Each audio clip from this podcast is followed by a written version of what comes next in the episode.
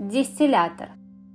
Дистиллятором называется специальное оборудование, которое автоматически проводит очищение воды до состояния дистиллированной. Небольшие объемы воды можно перегонять физическим способом, используя горелки, специальные трубки и лабораторную посуду. Такой способ подходит только для получения небольшого количества дистиллированной воды. Для налаживания постоянного потока очищенной жидкости применяются дистилляторы, так как позволяют эффективно и быстро получить получать необходимый объем дистиллированной жидкости. Принципы работы дистиллятора. Простая проточная вода имеет в составе множество примесей. Такую воду необходимо очищать до получения дистиллированной жидкости, лишенной ненужных химикатов. Это то, для чего нужен дистиллятор.